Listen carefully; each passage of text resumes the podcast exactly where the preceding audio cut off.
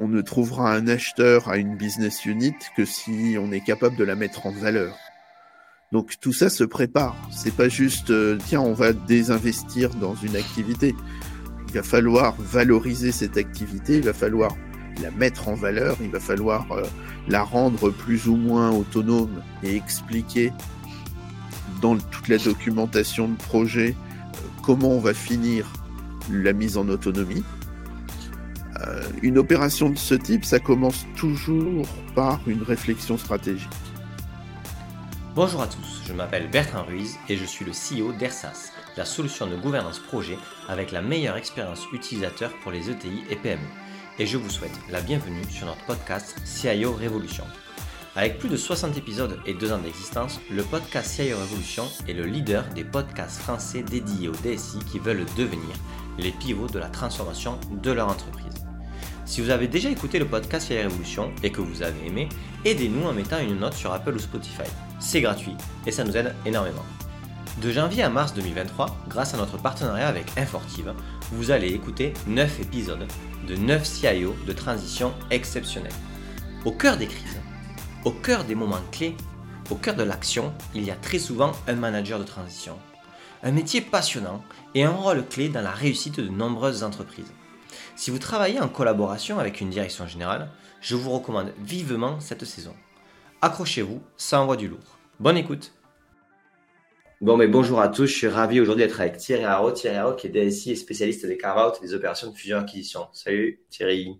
Bonjour à tous, bonjour Bertrand. Bon, c'est super. Donc, on est dans la, dans la saison donc des, euh, des, des sur la crise euh, gérée par les DSI de, transition euh, en partenariat avec Infortive. Tu es membre d'Infortive. Et quand je parlais avec Pierre, il me disait non, il faut absolument que tu parles avec Thierry. Lui, vraiment, au niveau des carve des fusions acquisitions, il en a fait, refait et refait. C'est, c'est, c'est la personne qui sait tout. Donc, du coup, c'est trop bien. Tu vas vraiment nous expliquer un petit peu tout ça, puisque on en voit beaucoup. Ces choses qui passent des fois dans la presse. Telle entreprise a fusionné là-dessus ou a revendu une filiale. Bon, concrètement, toi, tu arrives dans ça souvent. Donc déjà, déjà, euh, on parle de mission de crise. Donc, on va, tu vas nous expliquer pourquoi c'est compliqué. Mais déjà, est-ce que tu peux nous expliquer un peu la différence assez, assez, assez claire de Carva ou de fusion action? C'est, on comprend un peu tous, mais peut-être qu'il y a des nuances qu'on a, qu'on n'a pas. Voilà. Alors effectivement, et, et, tu as prononcé plusieurs fois le mot de crise. Quand on est dans une période comme en, ce moment de crise, l'après-crise Covid, la crise énergétique, etc., c'est pour certaines euh, entreprises une difficulté, pour d'autres, ce sont des opportunités. Et euh, opportunités de croissance externe ou opportunités de délestement d'actifs non stratégiques. Croissance externe, on va se retrouver du côté de l'acheteur le plus souvent avec des opérations de fusion-acquisition. Euh, séparation d'une division, d'une entité euh, non stratégique euh, qui n'est pas au cœur du métier. Le vendeur va préparer cet objet à vendre et ça va être une opération de carve-out en, français, euh, j'aime bien le mot parce qu'il fait très français ancien. Euh, on va parler d'un détourage. Un détourage, c'est beau. Ça, c'est une certaine élégance. Je suis d'accord avec toi. En, conférence, je sais où je peux dire oui, je suis spécialiste en détourage. Je pense que ça ferait quelque chose. Ça, ça créerait une différence. Bon, il faut pas imaginer euh, quelqu'un qui se balade avec sa petite scie égoïne en train de suivre des formes un peu compliquées, mais ça, image, ça image bien le, sujet. Euh, lorsque l'on est vendeur et que l'on vend une entité, l'entité n'existe pas forcément au sens système d'information, mais aussi au sens légal, juridique. Euh, on va vendre une ligne de production, on va vendre une business unit, on va vendre euh, un établissement. Et il va falloir le déconnecter, le détourer des systèmes d'information du vendeur. Ok. Et toi, tu as fait, euh, si je peux, en, termes de nombre, pour comprendre, tu as fait combien de carve-out et tu as fait combien de fusion-acquisition? Euh, Combien, je sais, je, je sais pas, mais souvent, dans une opération de fusion-acquisition, il y a une partie carve-out. On va dire euh, une fois sur deux, une fois sur trois, il y a un carve-out. Ok. Qui est à l'origine, en fait, de cette fusion-acquisition. C'est-à-dire que je suis dans un groupe qui, qui va s'étendre en rachetant une division, une business unit d'un autre groupe. Mm-hmm.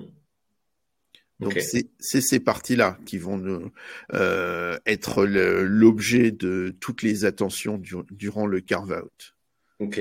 Et donc du coup, toi, quand, quand on t'appelle pour ce genre de mission, donc je, crois que tu en as fait quand même plus d'une dizaine, c'est ça hein? En, tout, en tout, j'ai fait plus d'une trentaine de missions de, de fusion-acquisition. Ok. D'accord. Ok, bon, on est d'accord. ça fait pas mal.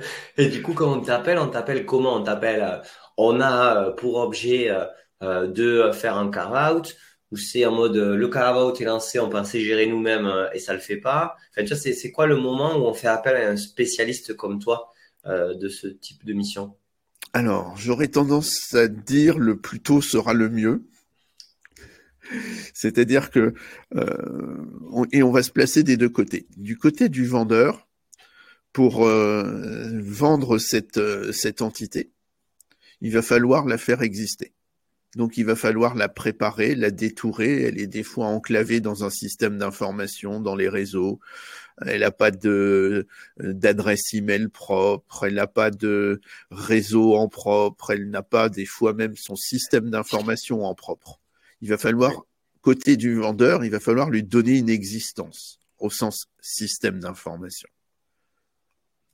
Et côté de l'acheteur, il va falloir travailler sur la stratégie. Le plus souvent, ça se fait durant la période de due diligence, où l'acheteur et le vendeur euh, évaluent la faisabilité de leur projet. Et durant cette opération, du côté de l'acheteur, il va falloir se poser la question de ce que l'on va faire de cette entité. Si l'acheteur est un, une société stratégique, c'est-à-dire une société qui a un métier proche du métier de, de la cible, dans ce cas-là, il va tenter de l'intégrer. Si l'acheteur lui-même a déjà les systèmes d'information, a déjà les processus, connaît le métier, il va faire en sorte que cette entité-là vienne s'ajouter à ces systèmes d'information, à ces entités pour euh, bénéficier de synergie. Par contre, si l'acheteur est un fonds d'investissement, et il y a beaucoup d'opérations qui se font avec des, des portages par des fonds d'investissement, dans ce cas-là, il va falloir que cette entité reste, entre guillemets, autonome. Et donc qu'elle ait son propre système d'information avec lequel elle va opérer? Ok. Et du coup, donc, ok, donc ça c'est les typologies en fait de comment de la cible, on va dire, de comment qu'est-ce qui qui est fait. Tu parles aussi d'IT, donc euh, de des adresses mail, etc. Est-ce que du coup, quand tu interviens sur euh, sur ce genre de mission, tu as un homologue, par exemple, euh, juridique, achat, en transition, ou en fait, parce que j'imagine que pour pour encapsuler, il n'y a pas que l'IT, il y a d'autres choses. Hein. Est-ce que du coup, c'est plusieurs missions de transition sur une thématique globale? J'ai participé à une mission où nous étions quatre managers de transition dans le domaine industriel, dans le domaine ressources humaines, sur le légal et sur les systèmes d'information. Et ça, c'est la, la, on va dire, c'est ça, c'est une fois ou c'est la c'est la norme un petit peu? Ça dépend en fait de la capacité de l'acheteur euh, de mobiliser ses propres équipes sur ces sur ces sujets-là. Ok. Donc, il y a besoin de cette expertise-là. Des fois, en interne, ils arrivent à, se focaliser dessus, des fois, non. C'est ça? C'est ça. Moi, j'ai commencé en étant en interne. Euh, quand je parle de 30 missions, j'en ai fait quand même quelques-unes en étant euh, euh, intégré aux, équipes de l'acheteur ou du vendeur, mais c'était des opérations internes au départ. Okay. Et toutes les entreprises n'ont pas euh, cette habitude de, de, croissance externe, de désinvestissement, euh, c'est aussi un, des compétences qu'il faut acquérir. Donc aller les chercher sur le marché auprès de ceux qui en ont déjà pratiqué est, effectivement une bonne idée. Et donc du coup, quand on t'appelle en cool, tu disais le, plus tôt possible, euh, ça veut dire que j'imagine hein, tu as, eu de tout, en mode catastrophe, quand ils ont l'idée ou autre. Est-ce que tu peux nous parler un petit peu de quand, on t'approche sur euh, ils ont l'idée d'eux? Tu vois, voilà, euh, je t'appelle, je, je, réfléchis à me séparer de tel, tel actif. Euh, en fait, c'est quoi, c'est quoi ton propos avec, avec le directeur, le dirigeant? C'est pensez bien à ci, à ça, ne surtout ne faites pas ça, ou c'est est-ce que vous savez qui c'est qui va vous acheter? Tu vois, c'est quoi les prérequis en fait pour prendre cette mission? Prendre cette, pour prendre la mission, la, première chose, c'est de, de, mesurer la détermination en disant j'ai vu des opérations de, de carve-out euh, durer des années. c'était une idée. Et pour passer de l'idée à l'acte, il faut trouver un acheteur. Et on ne trouvera un acheteur à une business unit que si on est capable de la mettre en valeur. Donc tout ça se prépare. C'est pas juste euh, tiens on va désinvestir dans une activité. Il va falloir valoriser cette activité. Il va falloir la mettre en valeur. Il va falloir euh, la rendre plus ou moins autonome et expliquer dans toute la documentation de projet euh, comment on va finir la mise en autonomie. Euh, une opération de ce type, ça commence toujours par une réflexion stratégique. Ça va aussi se traduire par un, un plan d'action, et là, il sera mis, la version finale sera élaborée avec l'acheteur. Mais si le vendeur a déjà une bonne idée de la manière dont il va déconnecter, détourer cet objet euh, de son propre système d'information, de ses propres structures, il aura déjà marqué des points vis-à-vis de l'acheteur. Ok. Donc en gros, toi, quand tu quand as, une, as un directeur général ou une personne qui vient te contacter pour ça, déjà tu, tu cherches le, si le, le, degré d'engagement est sérieux, parce que sinon, enfin, faire une mission de carrière de trois ans, ça sert à rien, ça fatigue tout le monde et ça apporte pas de valeur. C'est ça, déjà le premier point. Euh, c'est ça, faire une mission de carve out, c'est ça commence, on va dire, au moment où effectivement il y a des négociations avec un avec un vendeur entre un vendeur et un acheteur, pardon. Ok. Non, c'est c'est pas, on n'est pas, c'est après l'intention quoi. C'est déjà on, commence à avoir des contacts euh, qui sont intéressants et importants et donc du coup là on va commencer à se préparer pour pouvoir euh, montrer comment ça pourrait se faire. Ok. Et donc du coup toi, c'est un, c'est un peu une course. C'est un peu une course. Le, le, le, le départ va être donné le jour de la signature du contrat de vente. Si on ne s'est pas entraîné, si on ne s'est pas préparé avant, ben on a signé on attend que le l'acheteur euh, se manifeste et manifeste sa volonté euh, de, prise de, de, contrôle. Mais même quand on est le vendeur, il faut être préparé. On peut pas arriver comme ça. J'ai signé la vente d'une division et, et j'attends au bon vouloir de l'acheteur ce qui va se passer. Et tu, tu vois, tu vois ça, ça arrive souvent ça ou pas? Ça peut arriver. Et qu'est-ce qui se passe du coup? Ça peut arriver d'autant plus si euh, on est dans un groupe important et que l'entité qui fait l'objet de ce carve-out n'a pas été mise en situation et euh, elle a été vendue entre guillemets par euh, l'actionnaire qui se trouve à l'autre bout du monde. Et donc l'entité se retrouve un peu au pied du mur en disant ben voilà, on a été vendu, dans six mois, on est décroché de notre maison mère actuelle. Il faut quand même qu'on continue à, avoir nos activités, à continuer à, acheter, à vendre, euh, à opérer nos usines, à, travailler au quotidien. Mais il faut aussi qu'on change complètement nos, euh, nos habitudes parce que euh, nous étions dans le système d'information SAP d'un grand groupe et on n'a pas de système d'information autonome. Ok, et quand ça, ça arrive, c'est une course euh, phénoménale parce que là, euh, c'est dans six mois, tout le monde est déconnecté, il n'y a plus de réseau qui fonctionne. C'est un peu une course contre la montre à ce moment-là qui démarre.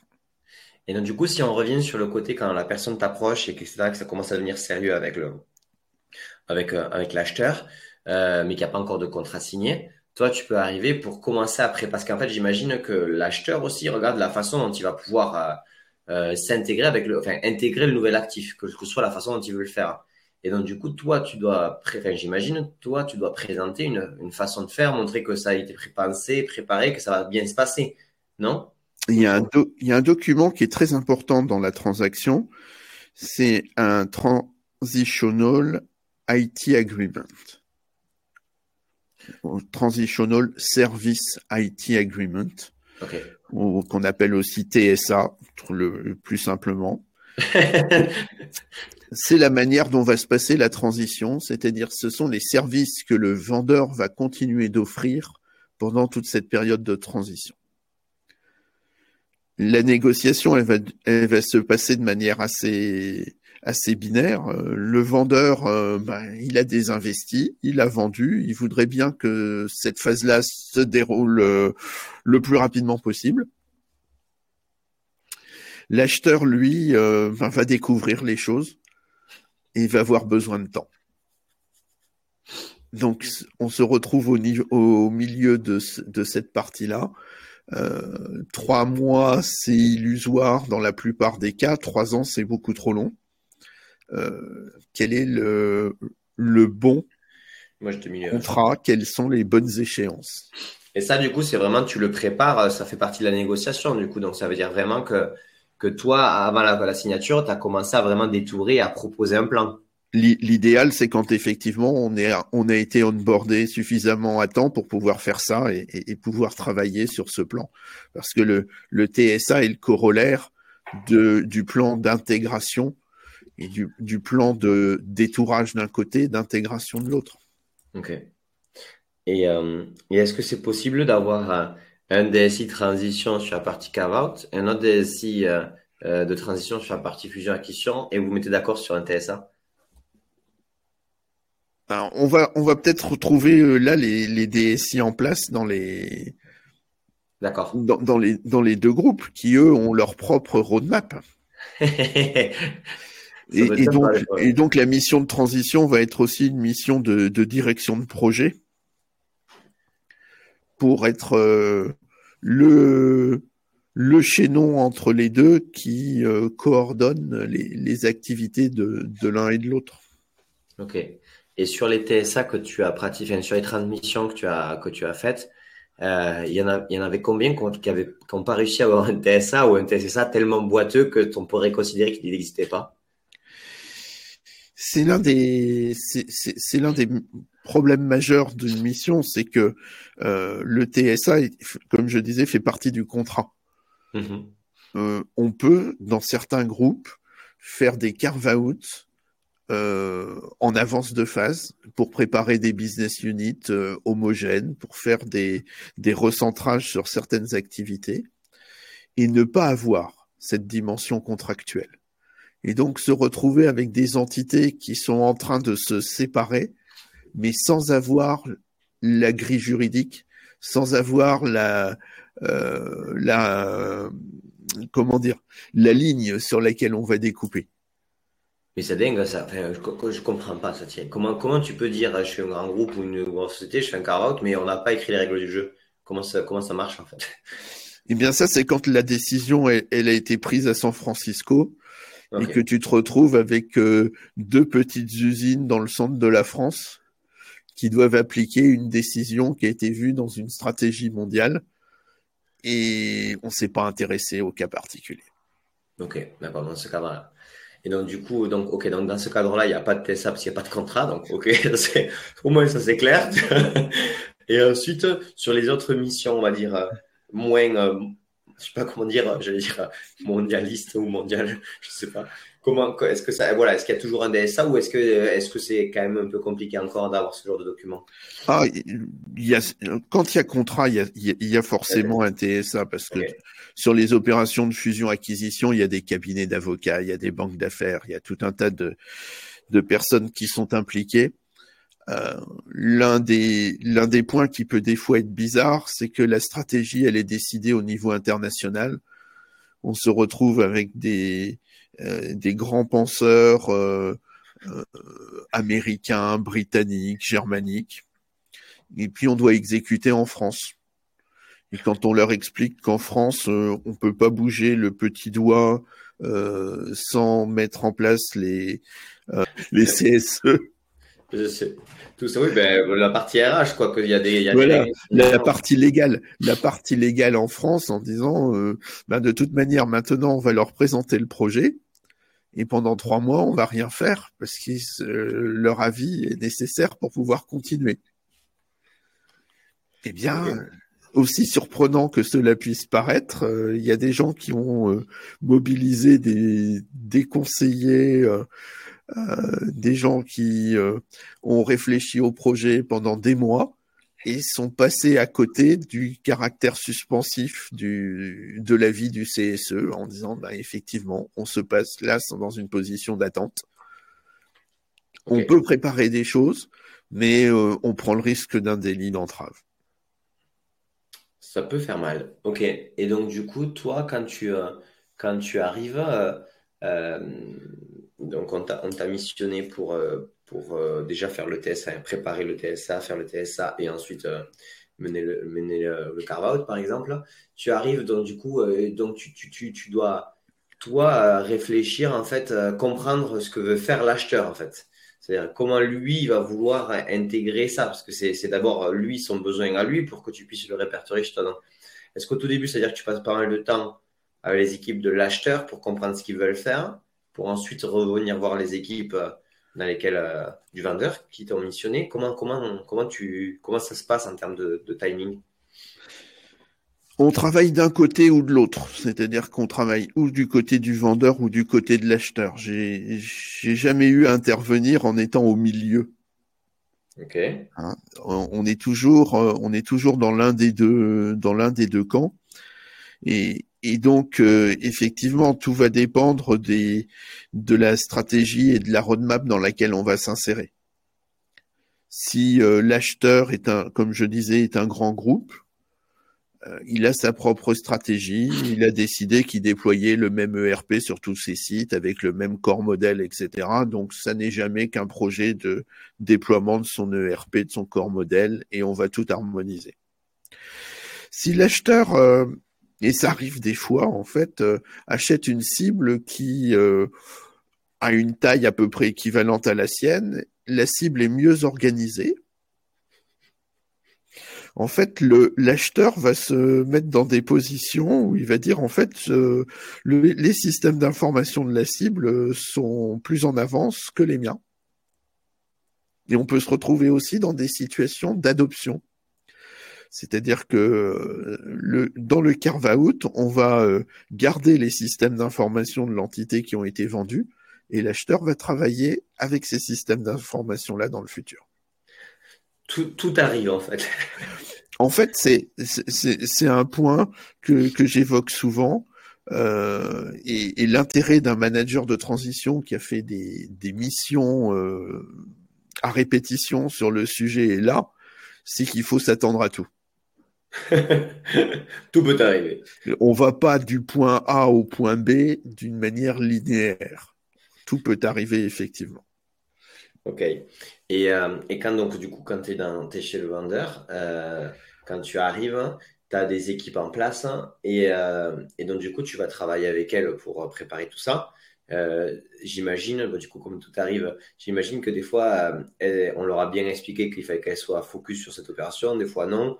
Comment tu arrives un peu à avoir à t'assurer que les équipes aient le temps nécessaire pour, pour, pour produire en fait toute cette compréhension et ce futur TSA eh bien, c'est là où il va falloir rentrer dans leur roadmap projet et tout va dépendre effectivement de, l'implication de leur direction générale en disant qu'est-ce qui est prioritaire? Est-ce que euh, leur propre projet de rollout SAP en interne est prioritaire par rapport au, à ce projet de, de session d'activité?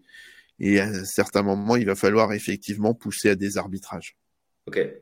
Toi, ton, ton job, ça va être de faire en sorte que la direction générale soit claire sur, sur les engagements pour que tu puisses avoir les ressources nécessaires par rapport à la mission qui t'a été donnée. Qu'on ait, qu'on ait les arbitrages qui soient faits au plus haut niveau, tout à fait. Ok. Et, euh, et les équipes, quand c'est comme ça, elles sont sous NDA, etc., par rapport à la future opération. Comment ça se passe Alors, avant l'opération, effectivement, beaucoup de gens sont sous NDA.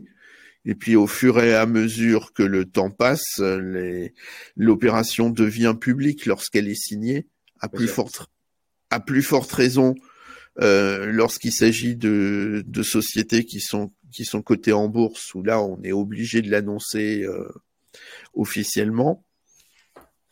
Donc à partir de ce moment-là, l'un des points aussi consiste à, à rassurer les équipes parce que l'un, une de leurs questions va être leur devenir.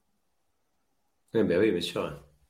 J'étais, j'étais au sein d'une DSI d'un groupe mhm. et euh, notre actionnaire a décidé de se séparer de la moitié des activités. Ben, on a une certaine inquiétude dans les équipes. On a des gens à qui on va proposer, mais on, l'a des fois peut-être même imaginé pendant les due diligence, euh, on va leur proposer de suivre c'est-à-dire d'intégrer le, le nouveau groupe, ou d'autres fois, effectivement, on va leur on ne va pas leur proposer de, suivre en disant euh, on a suffisamment de, projets de croissance interne, nos propres projets d'extension, pour que euh, vous restiez avec nous et on, va vous conserver pour le futur. Ok. Et quand, quand tu travailles donc avec les gens qui sont soignés, eux, ils sont, euh, c'est une des choses que tu, que tu fais en priorité, c'est euh, leur, leur euh, clarifier le futur par rapport à leurs propres incertitudes. Comment, est-ce que tu as les moyens de le faire? C'est jamais très simple. On a, on a, on a des outils pour, pour pouvoir faire ça en matière de, de, de ressources humaines, mais personne n'est garant du futur dans ces opérations. Ok, donc tu, tu... oui, il, reste un degré d'incertitude qui est constante dans, dans, ta mission et donc du coup les gens euh, t'évitent de leur faire des fausses promesses aussi. On ne peut pas prendre d'engagement et, un manager de, de transition euh, n'engage, j'ai l'habitude de dire, que lui-même. C'est-à-dire que si on veut effectivement pouvoir aller plus loin, il va falloir être capable que ce soit la, direction générale de l'entité qui s'engage. Ok, très clair. Et, euh, quand tu es du côté, du côté euh, acheteur, du coup, euh, puisque tu as été dans les deux, là, du coup, j'imagine que les équipes sont beaucoup plus motivées, ou je sais pas comment dire, parce que bah, du coup, c'est plus une, une position, elles sont, elles, moins, elles sont moins inquiètes, j'imagine. Peut-être que, peut-être que non d'ailleurs. Est-ce que du coup, euh, quand tu, euh, quand tu achètes les équipes, elles, euh, c'est plus facile de dire oui, c'est un projet majeur parce qu'on achète, etc. du coup, il y a moins de difficultés à faire trancher la direction générale ou ça peut être autant difficile que quand tu vends? C'est aussi difficile et, comme je disais tout à l'heure, ça va dépendre de, l'intégration des équipes. Les équipes de l'acheteur, si dans la roadmap qui a été décidée, le système d'information de la cible est préféré au système d'information de l'acheteur, eh moi j'ai été spécialiste AS400 et la direction générale a décidé qu'on abandonnait nos AS400 et qu'on passait sur le système SAP que l'on vient d'acquérir. Ben, il va falloir que je me remette en cause. Ok. Donc, ok, donc tout le temps, dans, dans tous les cas, quelle que soit la, typologie, etc., il y a des risques, il y a des enjeux euh, humains forts et les gens se posent toujours euh, ce genre de questions. Ok, très clair. C'est ce qui est passionnant dans, dans, dans ce genre d'approche, c'est qu'on ne fait pas que de l'informatique. Il y a les problèmes, il y a des problèmes juridiques, il y a des problèmes de ressources humaines et, et pas simplement de cartographie applicative et de comment on va gérer les nouvelles interfaces. Mais, et du coup, si on parle un peu plus technique, parce qu'on a quand même parlé beaucoup de, d'humain et de, et, de, et de compréhension d'organisation et même de juridique. Si on parle tech, euh, aujourd'hui, euh, donc c'est pas la partie utilisée, la partie la plus compliquée à comprendre ou à cerner. Comment, comment ça se passe quand tu fais un peu euh, l'audit des, des, de tes solutions euh, Tu as la cartographie du, par exemple de l'acheteur. Comment, comment tu regardes un petit, comment tu t'y prends pour avoir une vision globale et, et, qui permette de te faire un peu ce TSA mais on va essayer de comprendre quelles sont les dépendances dans le système d'information, où sont les interfaces, quel est le, le degré de euh, d'automatisation de, de, de, ces traitements d'interface. Ouais. Euh, Est-ce qu'on est sur des sur un mode euh, récent avec des API, des web services, euh, ou est-ce que tout a été développé en code spécifique euh, avec des échanges de fichiers entre les systèmes. Et euh, suivant la manière dont les systèmes sont intégrés, et donc l'âge de cette intégration, on va avoir des stratégies qui vont peut-être être différentes. Ok. Et euh, tu utilises des outils comme par exemple, je sais pas moi, Linux, etc., tous les nouveaux outils d'architecture qui se pluguent sur, sur tes outils, ou c'est pas, c'est pas assez complet quand il y a, au des, enfin, il y a beaucoup de legacy, comme dans des entreprises qui ont, qui ont, qui ont un certain âge? Ouais, l'ennemi entre guillemets euh, de, de ces outils, c'est c'est le legacy et, et, les systèmes qui sont en place depuis 30 ans. Ça existe encore. Ok, et ça, tous les, les outils n'arrivent pas à le, à le voir, le comprendre, etc. Ok. Et donc, du coup, tu dois, tu dois essayer de comprendre les dépendances avec les gens qui sont en place et recréer tous ces flux, c'est ça? C'est ça. Et toute cette partie euh, technique, toute cette partie maîtrise aussi de la technologie, parce que peut-être que le système d'information du vendeur, la DSI du vendeur avait des, des ressources internes particulières. Euh, si c'est un fonds d'investissement qui rachète, par exemple, un fonds d'investissement n'a pas d'équipe informatique. Donc il va falloir créer une DSI avec des compétences qui sont des fois des compétences d'un autre âge. Ah oui, du type euh, AS400. Par exemple. Et là, on peut avoir un peu de mal à trouver les, les personnes sur le marché, c'est ça? C'est un, un, peu ça, effectivement. On va se retrouver euh, dans des, dans des situations. Aujourd'hui, le marché du, du travail en, sur les métiers de l'informatique est quand même très tendu. Ben ouais. Euh, trouver les compétences dont on a besoin est des fois compliqué. Et là, on n'a pas, dans cette situation, on n'a pas le temps de former, d'intégrer. Euh, il faut trouver des, compétences à mettre en place rapidement. Et euh, ouais, mais ça. Et donc du coup, ce côté plein RH recrutement, là, tu t'associes à, du coup au directeur RH en poste ou à la personne avec qui tu es pour pouvoir est-ce que, est-ce que ça fait partie du TSA en fait? Alors, ça, le, le, support des systèmes fait partie du TSA, le transfert de compétences peut faire partie du TSA, le transfert de, de personnel aussi peut faire partie d'un TSA avec la mise à disposition euh, euh, provisoire ou définitive de, de certaines personnes clés pour faire fonctionner les systèmes. Et puis, euh, parmi les, les, actions potentielles, il y a aussi euh, le, le, fait d'externaliser le support de systèmes d'information auprès de, de, prestataires et de sociétés qui, qui, vont être capables de le gérer.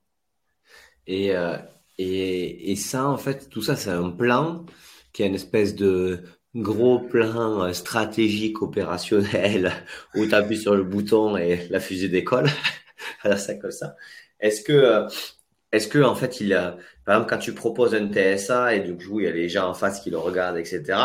Est-ce qu'il y a des, des pseudo-experts externes qui viennent le rechallenger, voir si ça fonctionne? Comment, en fait, parce que c'est, quand même clé dans le fait que ça va bien se passer. Ben, en, fait, la, suite du projet, on, on est parti d'un carve-out, donc on découpait une société, une entité pour la vendre.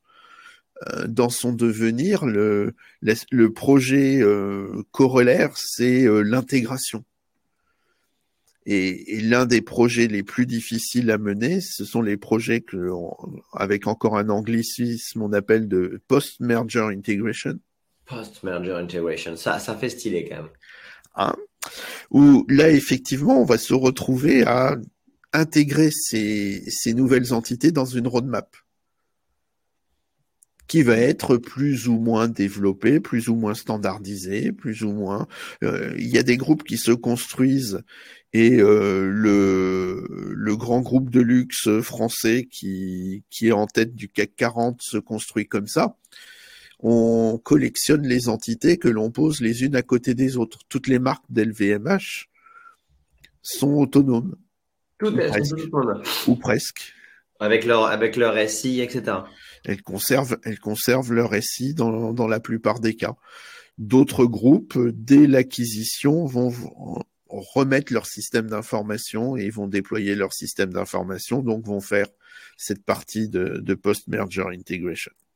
Et du coup, euh, par rapport à, bah, du coup, à, ce que tu connais là-dessus, les, deux choix existent. Hein, donc, ce que tu disais, euh, euh, indépendance ou pas indépendance. Comment toi, tu, tu vois avantage et inconvénient de ces deux typologies? En fait, c'est de la stratégie d'entreprise, c'est pas de la stratégie du, du, du DSI. Euh, faire de l'intégration, euh, c'est faire de la stratégie euh, d'intégration en disant le, le coût de l'intégration sera compensé par des économies d'échelle. Okay. Et ça, c'est et, et, ça, c'est une stratégie d'entreprise. Ce n'est pas que des systèmes d'information. On ne peut pas intégrer les systèmes d'information si l'entreprise n'a pas une stratégie complète d'intégration des business. Bon, quel que soit du coup le choix que, l'entreprise euh, choisit, intégration totale, etc.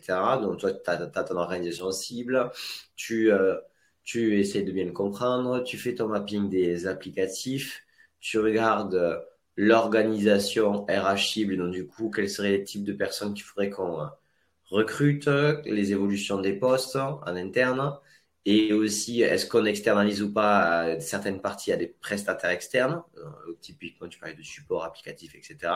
Est-ce qu'il y a d'autres éléments euh, qu'on n'a pas vu qu'il faut prendre en compte? Il y a un élément important qui est une particularité des, contrats de licence. Les contrats de licence de logiciels sont des, des objets juridiques un peu particuliers. Enfin, les licences de logiciels sont des objets juridiques un peu particuliers puisque les, euh, on, le dit bien dans, le, dans la dénomination, ce sont des licences de droit d'usage. Et les droits d'usage ne sont pas cessibles. Donc il faut négocier avec les éditeurs de logiciels parce que si euh, j'avais déployé un ERP sur l'intégralité de mon groupe et que j'en vends la moitié, je vais garder toutes les licences de l'ERP. L'acheteur, lui, aura à acheter toutes les licences dont il a besoin. Je ne peux pas les lui vendre.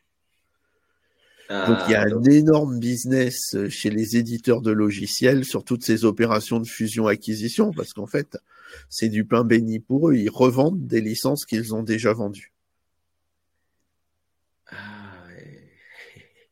Et puis je pense qu'il y a pas mal de frais de setup aussi. Ah bah ça, il y a tous les tous, les autres aspects. Mais euh, si euh, dans le dans l'opération de détourage, euh, le, la nouvelle entité hérite du système SAP de, de son ancienne maison mère, elle en hérite de tout sauf des licences. Donc l'acheteur va devoir acheter les licences nécessaires pour faire fonctionner le système. Mais si elle, si elle rachète tout, tu peux pas, tu peux pas, tu veux pas céder tes licences à, une maison mère. Tu peux céder tes licences, mais euh, on, était parti dès le départ sur du carve-out. Donc, l'entité dont on parle n'est qu'une partie d'un groupe. C'est pas forcément elle qui portait ses licences. Et, euh, si c'était possible, dans ce cas-là, l'ensemble du système d'information euh, basculerait chez l'acheteur. Ouais, d'accord, ok.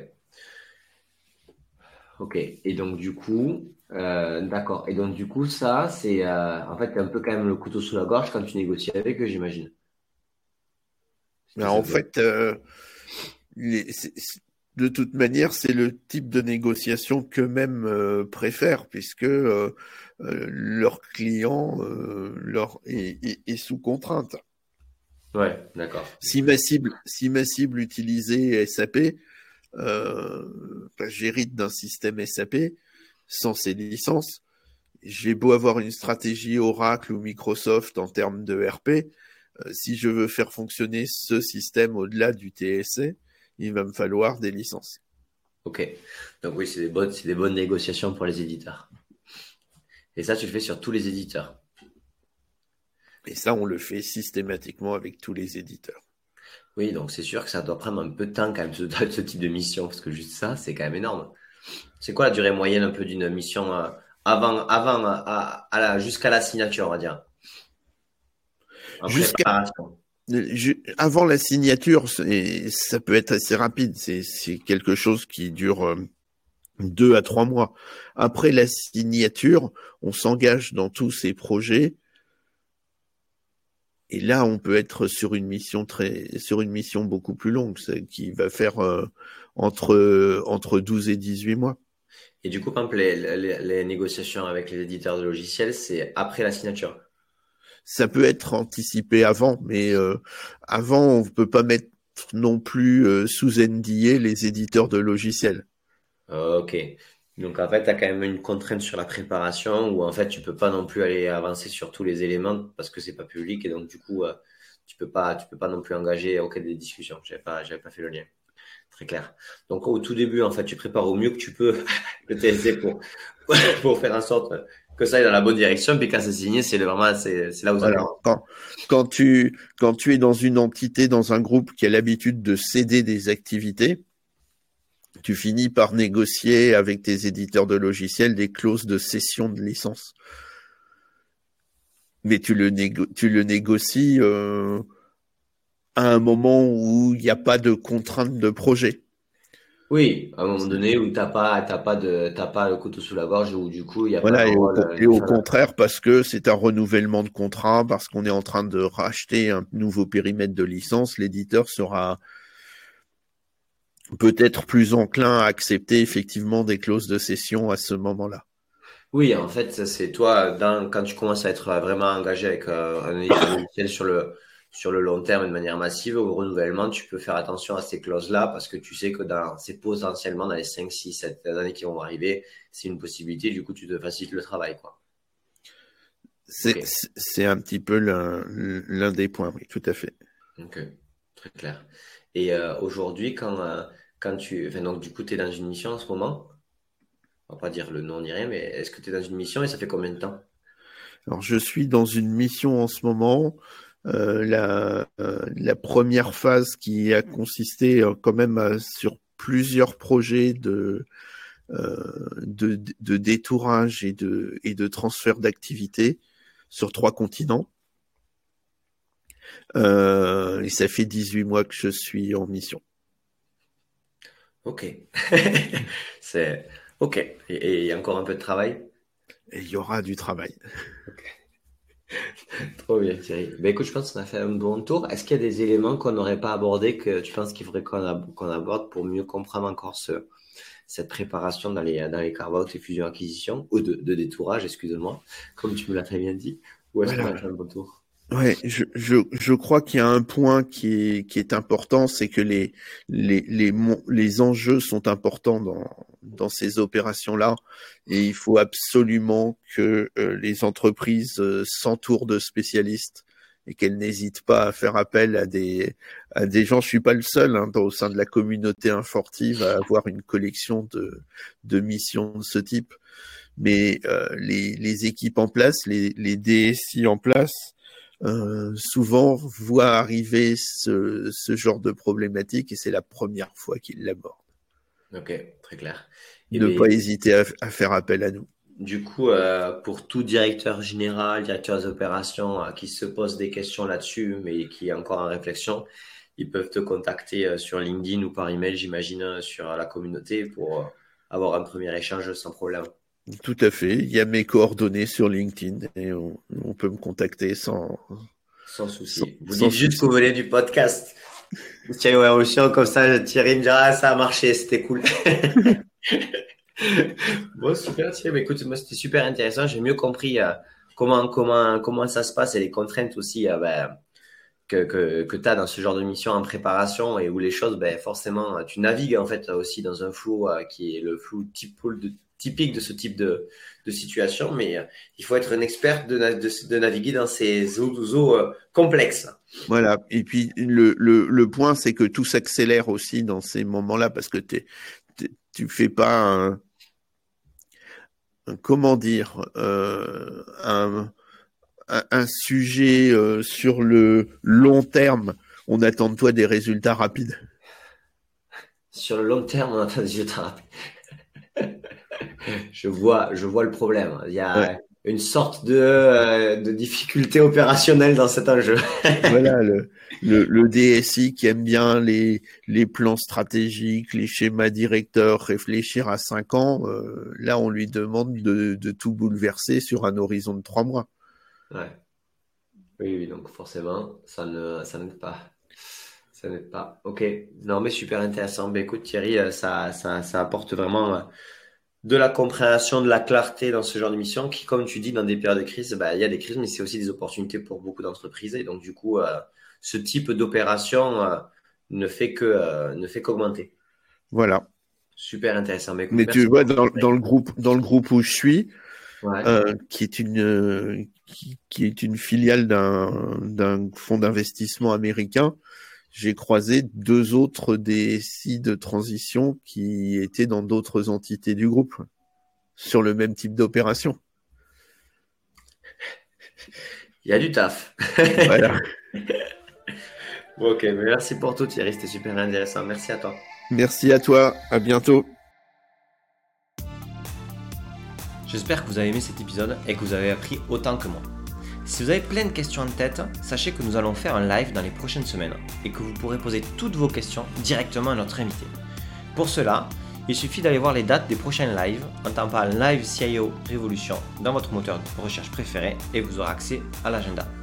Encore une fois, si vous avez aimé cet épisode, un petit partage LinkedIn nous aide énormément. Allez, ciao